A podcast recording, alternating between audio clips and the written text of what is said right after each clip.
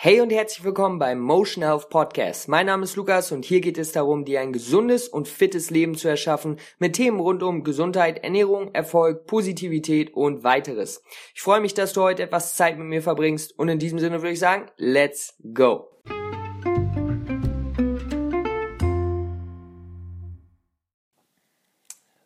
Was läuft, meine lieben Freunde? Danke, dass ihr wieder eingeschaltet habt zu einer neuen Podcast-Episode wöchentlich neue Folgen sind auf jeden Fall jetzt am Start. Das kann ich euch versprechen. Und mit einer Menge neuen Informationen, die ich mit euch teilen möchte.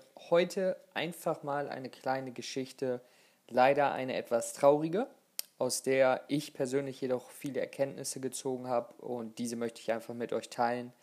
Ähm, genau, und ja, ich, ich habe überlegt, ob ich das erzähle ich möchte natürlich keine negativen, ähm, keine negative Stimmung verbreiten, aber ich denke, dass wir mit der Realität immer uns konfrontieren müssen und aus dieser natürlich auch lernen können und etwas bewegen können. Und deswegen äh, habe ich mich dazu entschlossen, das wirklich äh, zu teilen.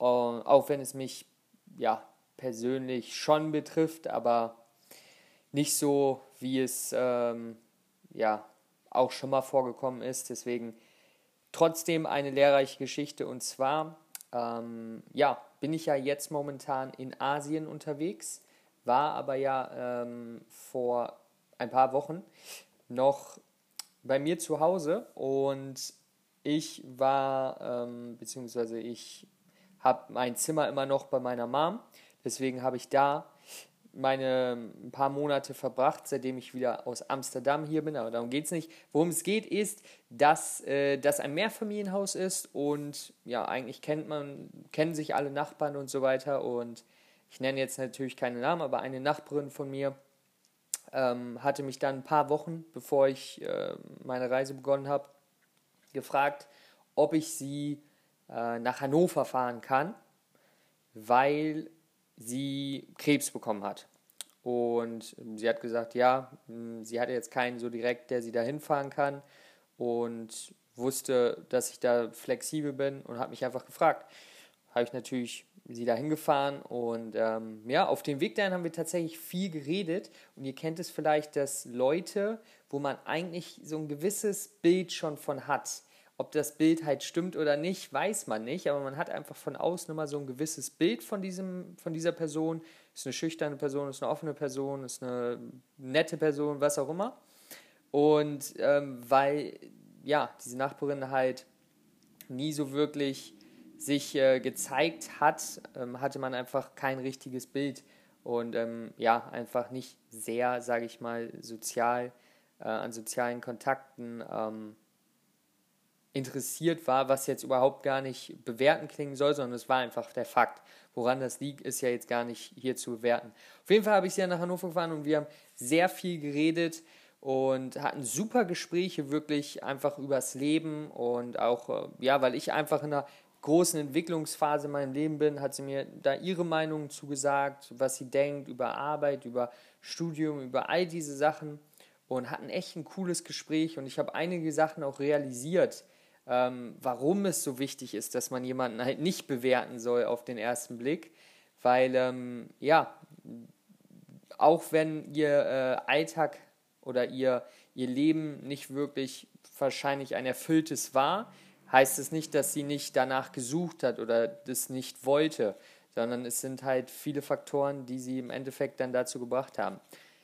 Auf jeden Fall, ähm, ja, wurde der Krebs dann entfernt, sie kam zurück und wenige Wochen danach bin ich dann halt ähm, nach Asien geflogen und jetzt habe ich tatsächlich vor ein paar Tagen ähm, dann eine Nachricht bekommen von meiner Familie, dass diese Nachbarin halt verstorben ist, also dass der Krebs sozusagen zurückgekommen ist.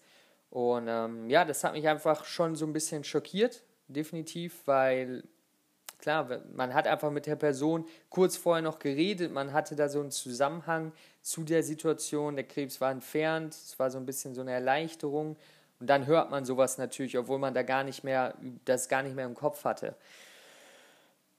Und das war ja auf jeden Fall eine Erkenntnis für mich, einfach mal wieder so einen Step zurückzunehmen, mal das Tempo rauszunehmen, weil ich bin auf jeden Fall ein, ähm, ein jemand, der viel erreichen möchte oder viel erreichen will und ähm, das ist oft auch, kommt mir oft auch zum Verhängnis, so dass ich mich auf die kleinen Dinge oft nicht konzentrieren kann oder, oder erfreuen kann, so wie es jeder auch kennt. Keiner ist perfekt, aber das war so ein Moment, wo ich gesagt habe, einen Schritt zurück, mal kurz realisieren, was eigentlich abgeht, was passiert in dieser Welt, was passiert in deinem Leben. Und ja, ich musste mir da einfach mal ein paar Erkenntnisse aus dieser realen ähm, Story aufschreiben und einfach mal zum Herzen nehmen. Und diese möchte ich einfach mit euch teilen. Und der erste, die erste Erkenntnis, die ich wirklich äh, vorab hatte, war, dass man einfach Leute nicht von außen bewerten darf. Klar, jeder ist für sich selbst verantwortlich. Ja? Es gibt Leute, die kommen aus den schlechtesten Verhältnissen und machen die meisten, ein Großteil der Leute, die du heute siehst, die extrem erfolgreich sind, ob es Schauspieler sind oder Comedien oder Sportler, kommen von armen Verhältnissen. Ja? Vor allen Dingen Basketball, NBA, ist somit der, der, der bestbezahlteste Sport. Und wenn man sich anschaut, welche Leute da am besten sind, dann sind es unzählige Leute, die wirklich aus der Armut, kann man schon fast sagen, kommen. Das heißt, ich möchte nicht sagen, dass man nicht immer für sich selbst verantwortlich ist, aber es gibt einfach gewisse Sachen, die es schwerer machen. Und ich merke, wie diese Person äh, wirklich mehr wollte, ja, wieder einen Job bekommen wollte, wieder mehr ähm, Freunde knüpfen wollte, aber einfach schon so in dieser äh, in diesem Sog drin war, ja, in diesen Gewohnheiten drin war, dass es einfach sehr, sehr schwer ist, vor allen Dingen, wenn man kein, kein, keine Unterstützung wirklich bekommt und keine äh, Unterstützung von Freunden oder Familie wirklich hat. Und ja, dann ist einfach die emotionale, körperliche und mentale Stärke irgendwann nicht mehr da, um, um voranzuschreiten, sich was aufzubauen.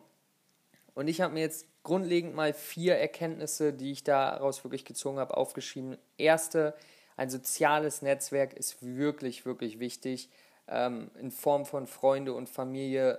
Das ist, das ist einfach was, wir sind emotionale Wesen, wir brauchen einfach ein soziales Netzwerk.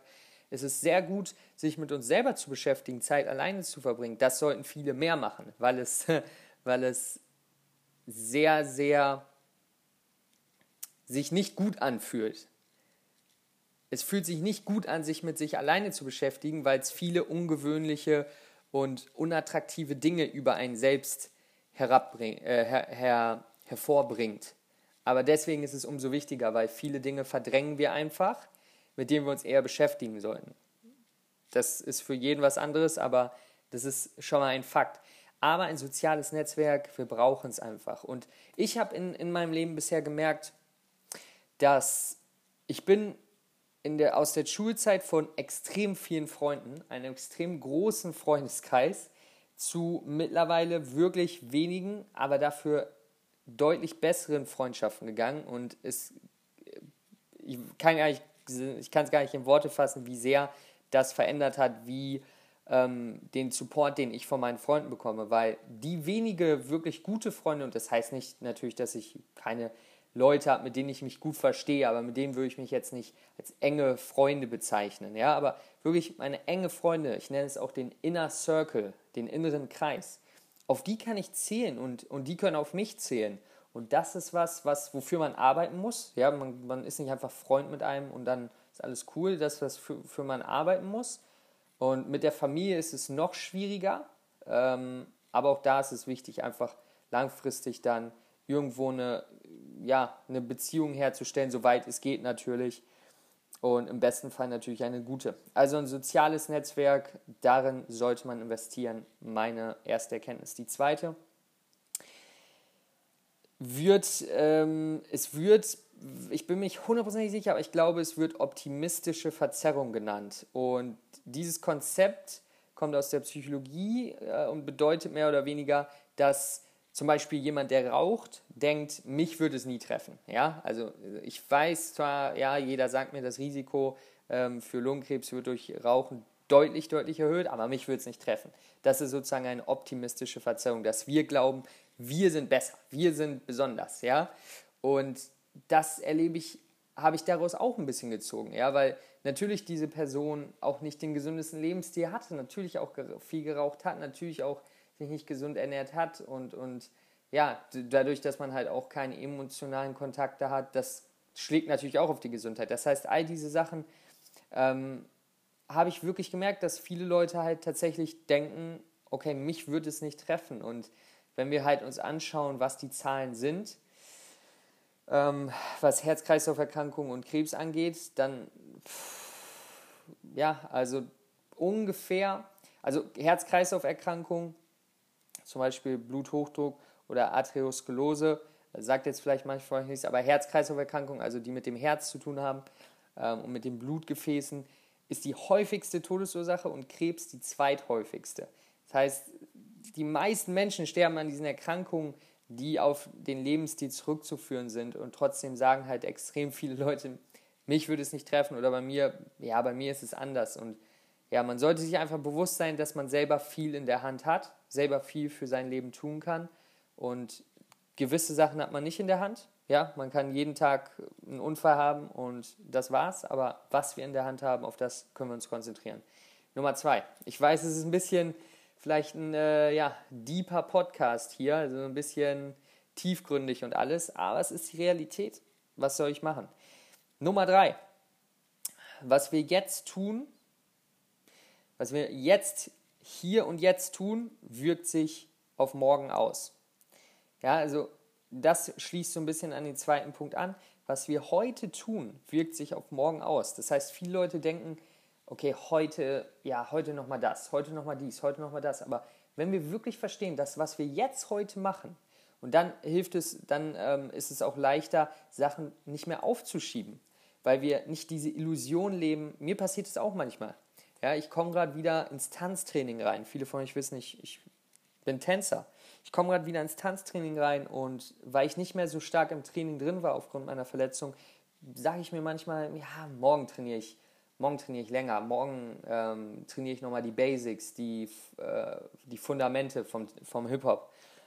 Aber dann merke ich, yo, morgen, morgen, morgen, heute, heute, heute, heute wirkt sich auf morgen aus. Das heißt, die Sachen, die wir heute tun, sind die Ergebnisse von morgen, sind die Resultate von morgen. Das heißt, niemals die, die Kraft unterschätzen, die wir heute, jetzt, hier im Moment haben, auf deine Gesundheit, auf, dein, auf alles, alles, was in deinem Leben so vorgeht. Und Nummer vier, ein ganz, ganz wichtiger Punkt, den ich mir extrem zu Herzen genommen habe danach und den ich nur mit euch weiter, den ich nur einfach an euch weitergeben möchte. Biete Unterstützung an, auch wenn Menschen nicht danach fragen oder es nicht danach aussieht. Wir alle brauchen Unterstützung und wir alle fühlen uns nicht unbedingt weil wir einfach so programmiert wurden, nicht unbedingt gut dabei, Unterstützung anzunehmen. Vielleicht geht das auch nur mir so, äh, aber ich denke, es geht vielen so, dass man halt, dass es einem nicht gut geht. Vielleicht sieht man das selber nicht mal ein, aber man nimmt auch nicht gerne Unterstützung an.